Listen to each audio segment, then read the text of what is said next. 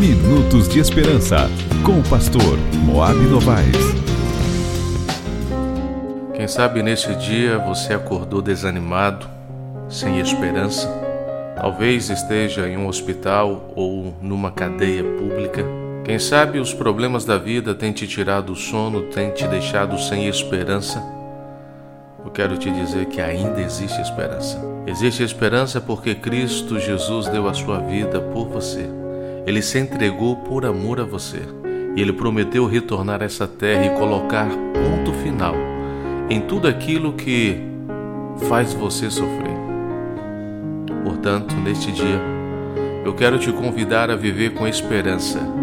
Esperança de um novo dia, esperança de um recomeço, com esperança de uma nova oportunidade para que as coisas sejam diferentes. Se você não chegou ao final, porque não é o fim. E Cristo Jesus deseja te dar essa esperança. Portanto, viva com esperança na graça e na misericórdia de Jesus. Vamos orar?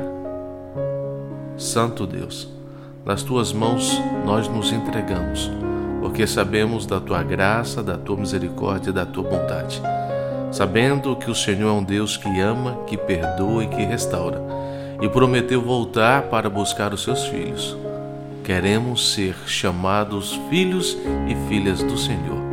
Portanto, toma nossa vida em tuas mãos, em nome de Jesus. Amém.